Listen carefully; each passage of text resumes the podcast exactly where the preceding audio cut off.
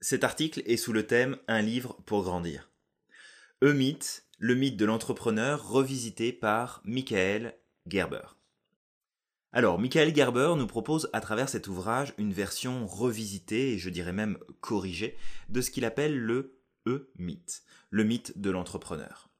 Il faut bien l'avouer, tant que nous n'avons pas conscience de ce qu'est réellement l'entrepreneuriat, nous avons ce penchant à voir soit les choses du côté glamour, paillettes et réussite, le tout lié à un niveau très élevé de chance, ou alors à prendre le contre-pied et y voir un danger trop grand et l'impossibilité de pouvoir soi-même y arriver.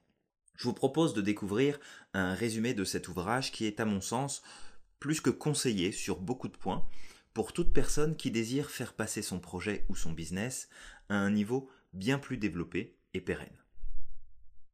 Trois personnes en une. Lorsqu'un entrepreneur décide de se lancer en affaires, il peut lui-même sortir tout juste de l'école ou bien faire une transition du monde du salariat à celui de l'entrepreneuriat. D'après le point de vue de l'auteur, que je partage largement, l'erreur majeure de départ des entrepreneurs qui font faillite est de se prendre pour des techniciens.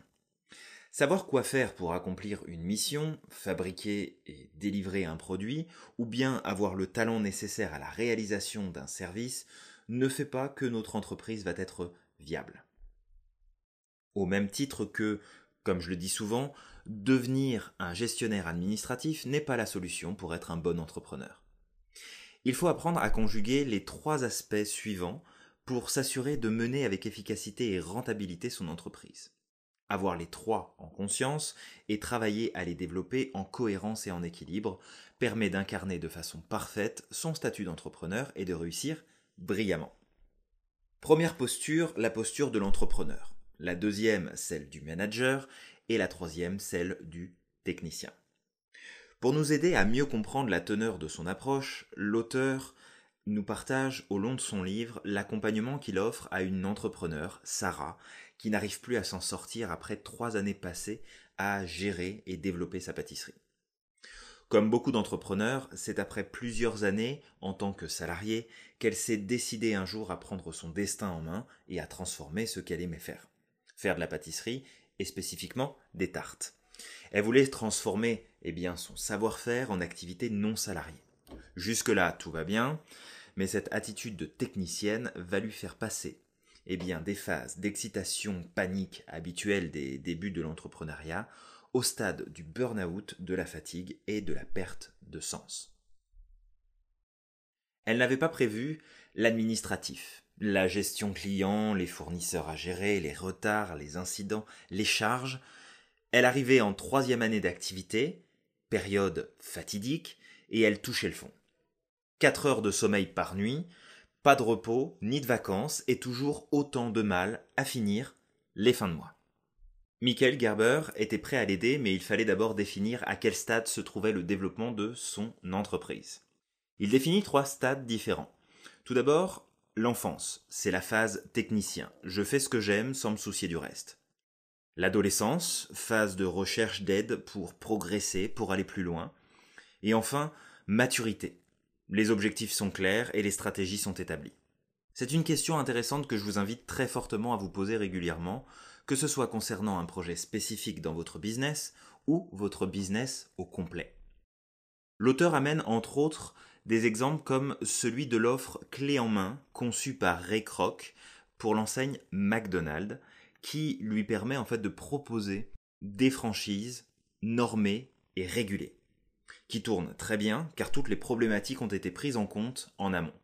La problématique du technicien ne se pose plus, il suffit de suivre les protocoles établis. Bien que personne ne nous dit d'ouvrir une franchise McDonald's, il y a la matière à apprendre. L'entrepreneur franchisé McDo est soigneusement formé afin qu'il comprenne que ce n'est pas lui le technicien de l'entreprise, mais qu'il doit gérer les composants pour qu'ils produisent pour lui. Michael Gerber nous le dit. Être entrepreneur ne signifie pas travailler pour son entreprise, mais de faire travailler son entreprise pour soi. En fait, il va même jusqu'à donner cette précision qui pour moi a beaucoup de sens et qui je l'espère en aura aussi pour vous. En tant qu'entrepreneur, on ne travaille pas dans son entreprise, mais sur son entreprise. Waouh Ça résonne en force, n'est-ce pas? Ça vient aussi remettre un paquet de choses en question, et c'est ça qu'on aime. Voici quelques règles qu'il nous invite à respecter et à mettre en place pour suivre le modèle de franchise à succès de McDonald's. Votre entreprise et son modèle de fonctionnement doit être une valeur sûre pour toute personne qui est en rapport avec, que ce soit à l'interne ou à l'externe. Votre business ne doit pas reposer sur du personnel dit expert, mais suffisamment qualifié pour effectuer des tâches spécifiques propres aux besoins de votre entreprise. L'idée ici est de réduire les coûts. Avoir du personnel positif et bienveillant avec votre clientèle pour une expérience client la plus positive possible. Avoir un manuel qui reprend les procédures à suivre et qui modélise les étapes pas à pas. Offrir un service, des produits qui sont cohérents et uniformes que l'on puisse retrouver absolument partout dans toutes les enseignes. Doter son activité et son personnel de codes couleurs, vestimentaires et matériels. Ce n'est bien entendu qu'une invitation et loin est l'obligation de transformer son business en franchise. Mais les quelques règles proposées ci-dessus vont vous aider à coup sûr eh bien, à vous poser les bonnes questions et à mesurer les bonnes informations. En continuant de parcourir cet ouvrage, l'auteur nous offre dans ses conseils sept étapes pour développer son entreprise et pouvoir la dupliquer pour passer du stade je travaille pour mon entreprise à mes entreprises travaillent pour moi. Premier point, première étape à respecter, identifier le but principal de votre projet entrepreneurial. Il faut vous poser des questions comme qu'est-ce qui a le plus de valeur à vos yeux Quel est le genre de vie que vous aimeriez avoir? Quels sont les éléments mesurables que vous pouvez contrôler et observer pour savoir si vous progressez? Et quelle est l'image que vous aimeriez que l'on retienne de vous? L'auteur précise que la différence entre les gens exceptionnels et les autres vient du fait que les premiers prennent en main leur vie et décident de leur destin, alors que les autres, ordinaires, ne font que subir. Deuxième étape, définir votre objectif stratégique. Avoir une vision claire du produit fini que sera votre entreprise. C'est important. Il est important à ce stade de faire combiner votre vision personnelle de la vie que vous souhaitez avoir et développer avec la direction que doit prendre votre entreprise pour vous le permettre. Il va falloir tenir compte des critères essentiels pour pouvoir atteindre votre but. La notion d'argent, votre futur chiffre d'affaires, votre marge brute, quelle valorisation est-ce que vous visez pour votre entreprise plus tard? La viabilité de, votre marché, le domaine que vous avez choisi, la clientèle visée ou bien encore le type d'activité, est-ce que tout ça est rentable et viable? Le positionnement, marché local, national, international. Et puis, le type d'offre que vous allez mettre en avant. Est-ce que vous allez vendre de l'information, du service, des produits physiques? Est-ce que vous allez le faire au détail? Ou en gros? Troisième étape, votre organisation. Selon la taille de votre entreprise, il va être nécessaire de créer ce qu'on appelle un organigramme.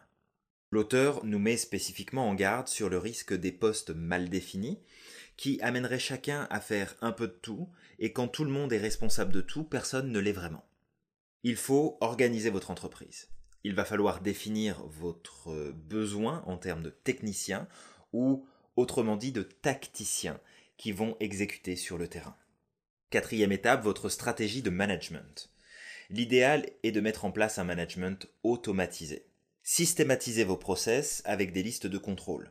Faites en sorte d'appliquer le système à chaque niveau de fonctionnement de votre entreprise pour permettre d'optimiser et de vous assurer le bon fonctionnement, sans vous, de la structure.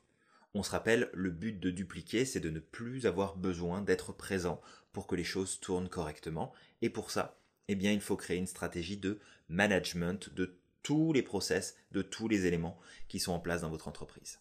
L'auteur nous rappelle également que la chance, la personnalité, la bonne volonté et autres ne sont pas suffisants pour avoir une organisation efficace. Seul, même une bonne personnalité, beaucoup de volonté, beaucoup de courage, beaucoup de travail, euh, seul sans structure, sans organisation, sans management, eh bien tout ça mène très souvent au chaos et à l'échec. Cinquième étape, votre stratégie du facteur humain. Avoir une entreprise n'est rarement, voire jamais, euh, qu'une seule question de process et de technique. C'est aussi de l'humain. Vous devez avoir des règles du jeu bien établies et faire en sorte de les communiquer clairement aux personnes qui travaillent avec vous. Faire en sorte de créer un jeu de ces règles et de faire régulièrement des mises au point avec les collaborateurs. On peut s'amuser. On peut s'amuser à changer le jeu de temps en temps. Mais il doit toujours être en cohérence avec la stratégie globale.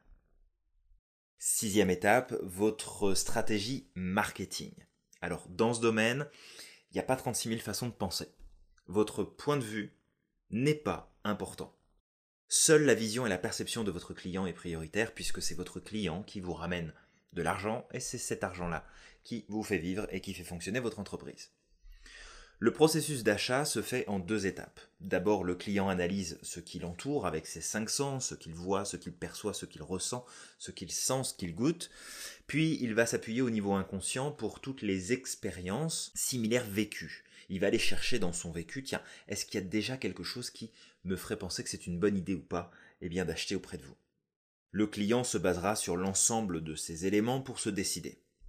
Il ne faut pas oublier que le client ne sait pas ce qu'il veut la plupart du temps, et aussi qu'il achète pour des raisons qui sont très très très souvent, pour ne pas dire tout le temps, irrationnelles. Il réussira à se justifier par une sélection précise et poussée des informations qui viendront appuyer son choix, mais c'est une démarche qui arrive après.